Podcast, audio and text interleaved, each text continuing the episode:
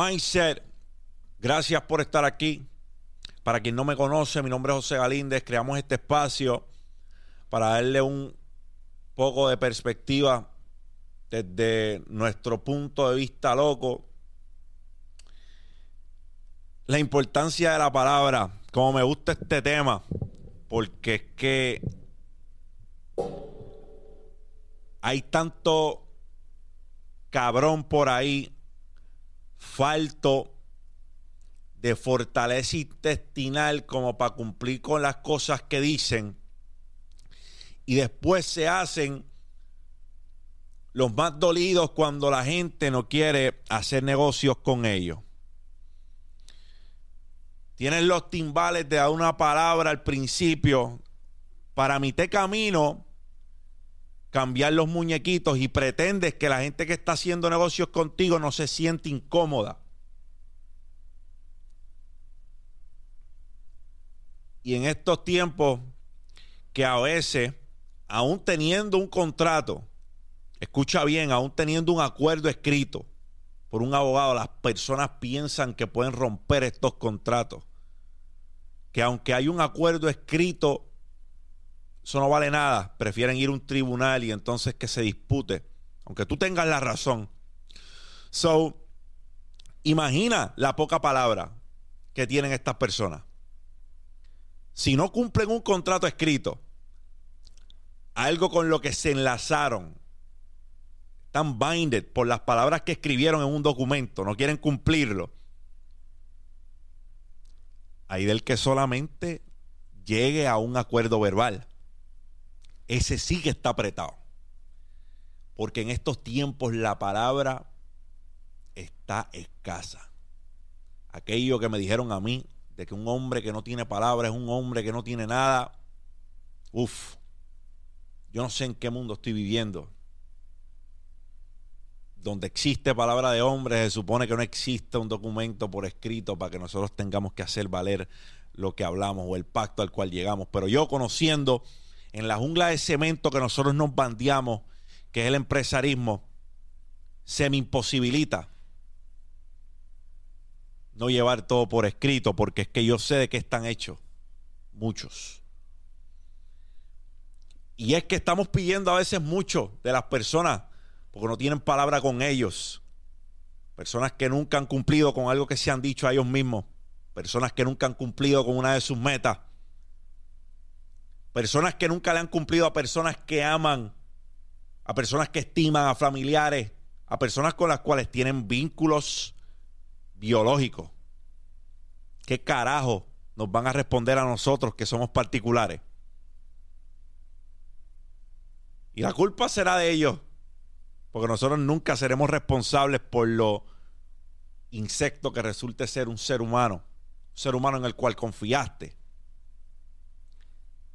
que le diste toda tu confianza, que pusiste todas cartas en la mesa, para que al final terminara o resultara siendo lo que en el fondo de tu corazón sabías que iba a ser. Pero el problema es la expectativa. Creamos expectativas con seres humanos. Y cuando esas expectativas crecen, y crecen por X o Y, crecen porque a lo mejor en algún momento se hicieron llamar tu familia, se hicieron llamar tus hermanos. Pero no sabías que eras hermano bien parecidos a Caín y Abel. Y así yo no quiero hermanos en la vida mía. No te hagas llamar mi hermano cuando me dijiste algo al principio y después cambiaste la retórica. No te hagas llamar mi hermano cuando quedaste en algo de frente, pero a mis espaldas terminaste haciendo algo totalmente diferente. No te hagas llamar mi hermano cuando los bienes materiales van por encima de cualquier lazo que nosotros creamos por año, entonces, usted no es mi hermano. Usted nunca fue mi hermano. Usted se hizo llamar mi hermano. Algún tipo de beneficio usted podía obtener de una relación. Y entonces vio que el término hermano encajaba súper bien en esa ecuación que nosotros teníamos corriendo en aquel momento. Así que jueguen vivos, campeones. Está el falto de palabras chorreto por ahí. Y no tan solo falto de palabras. Falto de palabra que dice cosas de frente, pero de espalda hace otra. Falto de palabra cuya persona lo que lleva como mensaje no va de la mano con su caminar. Camina distinto a lo que habla. Son camaleones. Le pasan por encima a una superficie y se camuflajean con ella. Personas que pensabas que conocías o que conociste en algún momento y terminaron ser totalmente diferentes. Y a ti te voy a hablar a ti, a ti que haces negocios con personas. Un hombre que no tiene palabra, no tiene nada en la vida, ese sigue siendo el principio. Si tú esperas que las personas estén contentas contigo y sigan haciendo negocios contigo pese a tu falta de palabra, vaya hacia el carajo. A usted le falta. A usted le faltan valores, a usted le faltan principios.